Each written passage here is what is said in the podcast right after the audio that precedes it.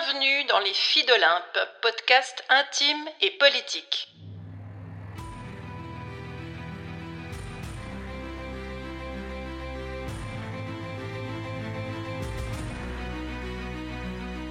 C'est reparti pour le défi J'envoie 2024. Chaque jour de janvier, un épisode et une contrainte narrative pour stimuler notre imagination, se lancer un pari et aiguiser votre acuité et peut-être votre fidélité.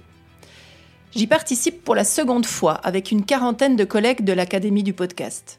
Je vous bricolerai des histoires et des rencontres, tout spécialement pour les filles d'Olympe que vous êtes, tout en vous lançant, bien sûr, quelques défis. C'est parti Voici l'épisode 13 où la contrainte narrative est de vous parler d'un livre. C'est l'occasion, pour moi, de parler de vous, les hommes, ceux qui se sentent peut-être un peu filles d'Olympe ou alors pas du tout. Vous, les hommes, vus à travers le regard tendre et très caustique de Luz.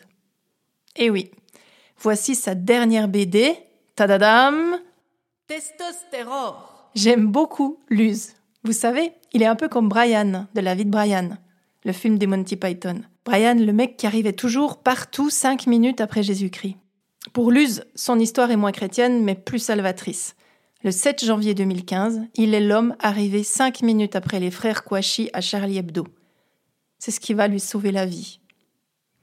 C'est lui qui, une semaine plus tard, pondit cette une si célèbre, vous vous en souvenez certainement, avec ce Mahomet dessiné en vert, tenant une pancarte sur laquelle il était écrit tout est pardonné. Depuis, Luz, Reynald Luzier de son vrai nom, a dû négocier avec un gros complexe du survivant et il a fini par quitter la rédaction de Charlie Hebdo. Mais ses crayons et son cerveau à eux, il ne les a pas du tout mis au placard. Je ne vais pas vous égrener toute sa bibliographie, hein. mais avant de vous parler du récit post-apocalyptique que j'ai choisi de vous partager, je vous rappelle encore que la mise en image de Vernon Subutex, le roman de Virginie Despentes, c'est lui. Et donc, à fin 2023, il s'est fendu de cette claque dessinée intitulée Testostérore. Testostérore, c'est l'histoire de Jean-Pat Boulard, un beau français moyen qui aime la charcuterie, les perceuses, la salle de sport, la sieste et ses copains, et accessoirement sa femme et ses trois enfants. Jean Pat, il est vendeur de SUV, de véhicules utilitaires de sport, vous voyez ces gros machins et Jean Pat tombe malade. Une saloperie appelée le rubula 12 qui lui bouffe sa testostérone. Le vrai problème, c'est que comme l'épidémie se transmet par les poignées de main, les toplas et les tapements 5, tous les hommes finissent par être contaminés. Et Jean Pat a beau sortir l'antidote miracle qu'il doit à son père, soit en toutes circonstances sortir la boîte à couilles, rien n'y fait. À travers ce récit foisonnant qui dégomme le patriarcat en 365 jours, la question est c'est quoi être un homme? Et comment les hommes incitent les hommes à adopter des comportements d'hommes, ou en tout cas de ceux qui devraient être les hommes? Parce que c'est comme ça, parce qu'on a toujours fait ainsi, parce que c'est pas autrement. Et donc on entre avec cette BD dans un paradis hétéro où des phrases comme le meilleur des légumes, c'est toujours et encore la viande sont tout à fait euh, possible. À travers cette BD, on voit passer toutes ces injonctions de la société par centaines qui sont déclinées avec une implacable férocité. Le barbecue, les super-héros, les larmes rentrées, avec cette phrase désormais culte Tu pleures pas, Jean Pat, tu sues des larmes de colère. C'est tout un système qui est férocement et joyeusement explosé, avec une justesse confondante et franchement, hein, presque émouvante. On y trouve des mâles radicalisés qui craignent le grand remplacement des hommes par les femmes, des terrains de foot, des bars et des centres de paintball complètement désertés au moment où la maladie est à son apogée, parce que rien ne va plus sur la planète des mecs. Et l'idée, vous savez d'où elle vient? Luz l'a raconté à l'Obs à la sortie de sa BD de 302 pages. Comme toutes les bonnes idées, testostérone, euh, ça a commencé au Chiottes.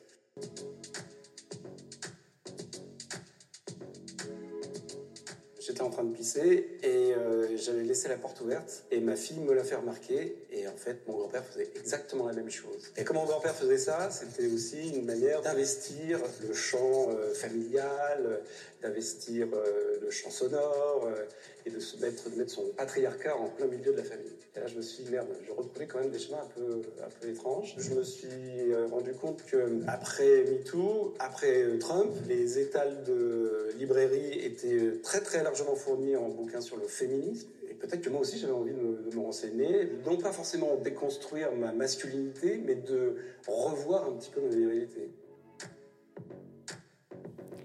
Pas déconstruire sa masculinité, mais revoir sa virilité. Quelle belle phrase, non?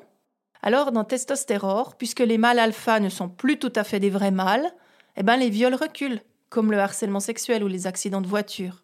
La police devient un métier du Caire et on mise tout sur l'avocat, le remède secret des Aztèques, pour retrouver vigueur, courage et puissance sexuelle. Et oui, les hommes sont confinés et les beaufs se mettent à manger des légumes. Dans son viseur, il y a les masculinistes. Vous savez, les nostalgiques d'un monde androcentré où tous les madmen se voient servir le whisky par leurs femmes carpettes en rentrant à la maison après une dure journée de labeur. Franchement, c'est savoureux, c'est tendre, c'est plein de trouvailles, et puis les dessins et les petites bulles rendent l'attrait de cette BD totalement inépuisable. Et d'ailleurs, elle est inépuisable. On n'a jamais fini de la lire. Il y a toujours encore un truc qu'on n'avait pas remarqué, une nouvelle trouvaille, une nouvelle manière d'amener le sujet, fait que c'est euh, impressionnant de richesse et surtout, euh, ouais, faut la lire quoi.